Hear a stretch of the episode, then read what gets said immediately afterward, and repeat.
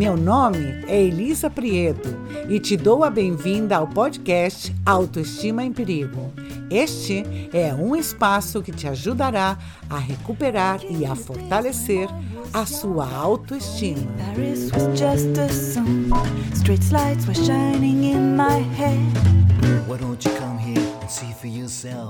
Oi, tudo bom com você? Começando o ano Bom, já passou uns dias, mas estamos bem no comecinho. Eu estava louca para começar com os episódios de autoestima em perigo. Mas olha, três semanas seguidas de feriados, Natal, Ano Novo e aqui na Espanha se comemora também Reis Magos. Essas festas são muito boas, super legal juntar com amigos, famílias e tal, mas em termos de trabalho para, para mim, pelo menos, esse intervalo de três semanas me tira da rotina e depois me custa muito voltar ao ritmo habitual. Mas aqui estou eu, inaugurando este canal com dois episódios, começando o 2020 com muita energia, com muita vontade e desejos para cumprir esse ano. Dizem que será um ano redondo, redondo, 2020. Para que este ano seja um ano de realizações, de metas cumpridas, de sonhos realizados, primeiro vou te dar uma boa e má notícia. Você terá que trabalhar, treinar. Essa é a má notícia. A boa notícia é que, com uma boa estratégia e com perseverança e compromisso, os objetivos podem ser alcançados. Pelo menos a parte que corresponde a você, a parte que depende exclusivamente de você. E o mais importante para alcançar esses objetivos é que sua autoestima aumentará e você se sentirá muito orgulhosa de você mesma. Antes de entrar no assunto, quero esclarecer minha forma de me expressar, especialmente se você estiver me ouvindo por primeira vez. Eu sempre falo em feminino porque eu me dirijo às pessoas. Quando me refiro a um gênero concreto, costumo especificar. Explico esse detalhe caso alguém se ofenda por falar sempre em feminino. O ser humano tem problemas de autoestima, de dependência emocional, falta de amor ou de sexualidade, independentemente do sexo, do gênero. Todas as pessoas são bem-vindas ao meu mundo, ao meu canal Autoestima em Perigo. Como alcançar os propósitos de Ano Novo? Todos os anos, no início do ano, fazemos promessas de mudança em todas as áreas é geralmente sobre a saúde, dinheiro e amor. A ordem não importa. No entanto, poucos alcançam seus propósitos. O mais comum são fazer exercício, comer de forma saudável, economizar dinheiro, parar de fumar, etc. Por que abandonamos esses propósitos que supostamente queremos tanto? Porque para qualquer objetivo você deve elaborar um plano, elaborar uma estratégia. Se o objetivo for um caso de grande dependência, eu te aconselharia que você procurasse um profissional para saber qual é a sua dependência emocional.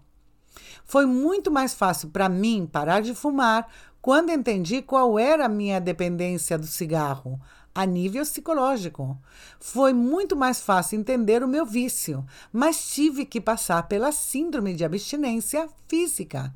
Essa síndrome dura muito menos do que pensamos. O mais duro é a dependência emocional.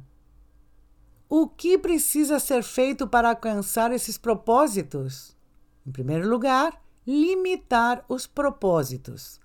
Sempre queremos alcançar muitas coisas. A mesma pessoa quer parar de fumar, fazer exercício, controlar as despesas, trocar de parceiro ou encontrar um novo, comer saudável, economizar dinheiro, ser mais assertiva, perder peso, blá, blá, blá, blá.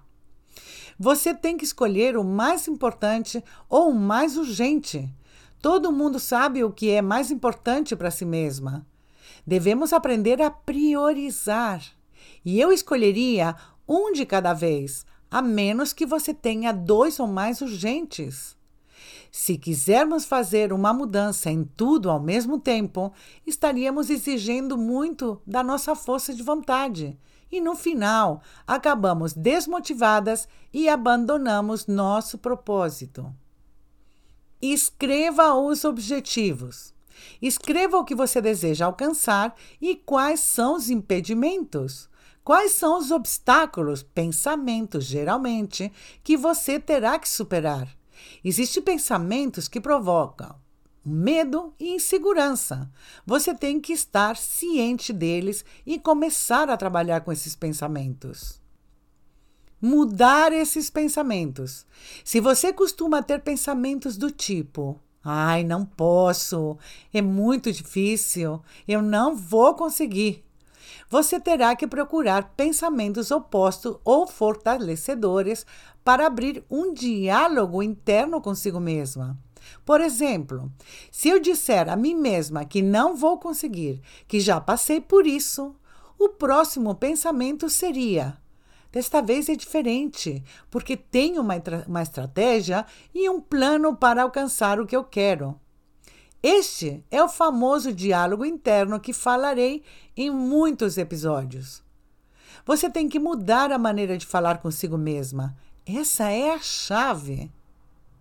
Outra dica: faça parceria com alguém. Quando você deseja cumprir um objetivo, é muito mais fácil fazer isso com outra pessoa que persegue o mesmo que você. Por exemplo, se você compartilha a casa e quer comer de forma saudável, pode fazer isso juntas. Uma apoiará e motivará a outra. Faça um pouco todos os dias. Pequenas metas todos os dias para alcançar grandes objetivos.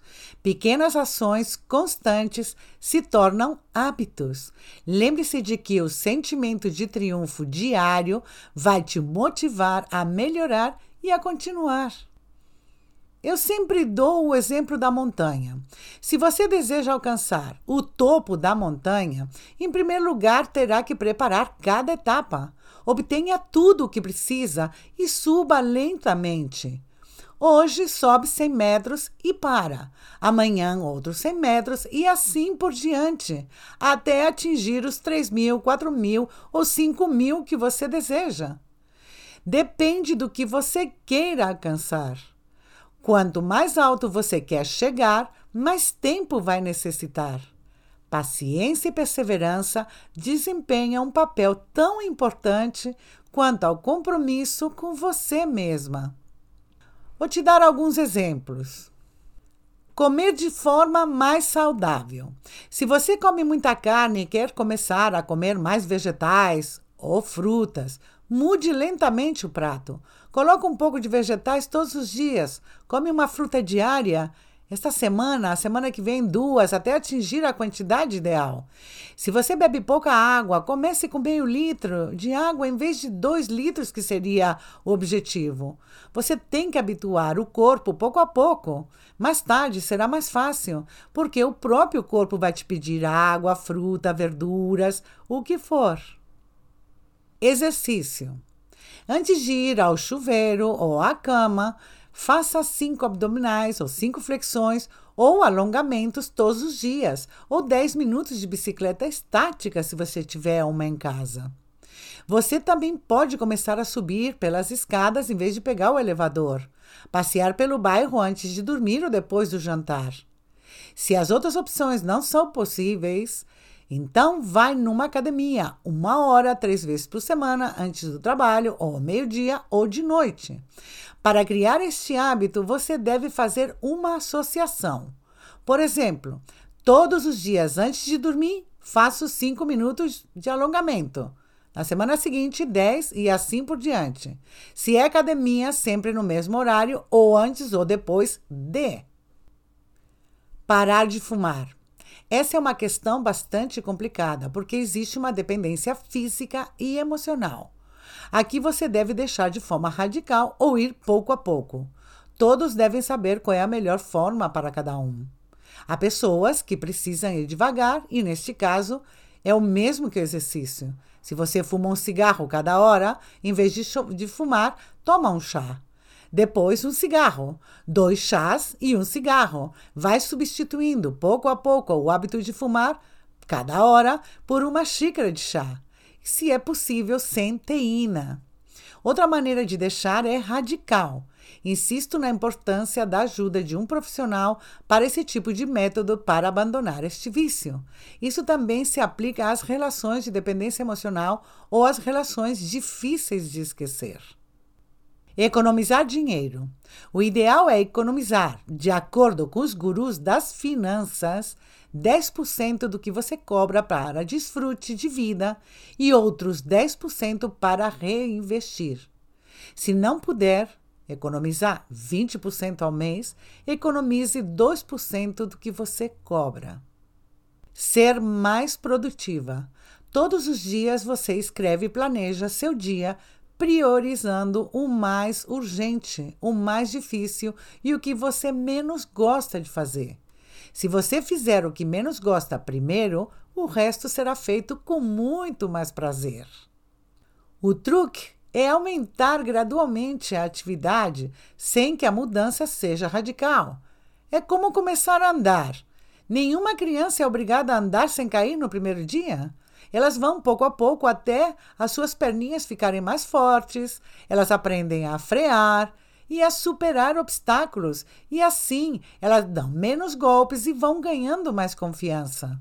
Isso demora um pouco, leva tempo. Lembre-se de que, se você não fosse perseverante, constante na sua vida, não teria aprendido a andar, a montar em bicicleta, a nadar, a dirigir e a realizar muitas coisas que já conseguiu na sua vida. Você já tem essa força de vontade e tenacidade. Basta resgatá-la. Feliz Ano Novo e vai de trás dos seus desejos, dos teus propósitos. Confie que você pode. Se você acha que esse podcast pode ajudar a mais pessoas, não esqueça de compartilhar. E se você estiver me ouvindo no Spotify, inscreva-se no meu canal, ok? Até a semana que vem. Tchau!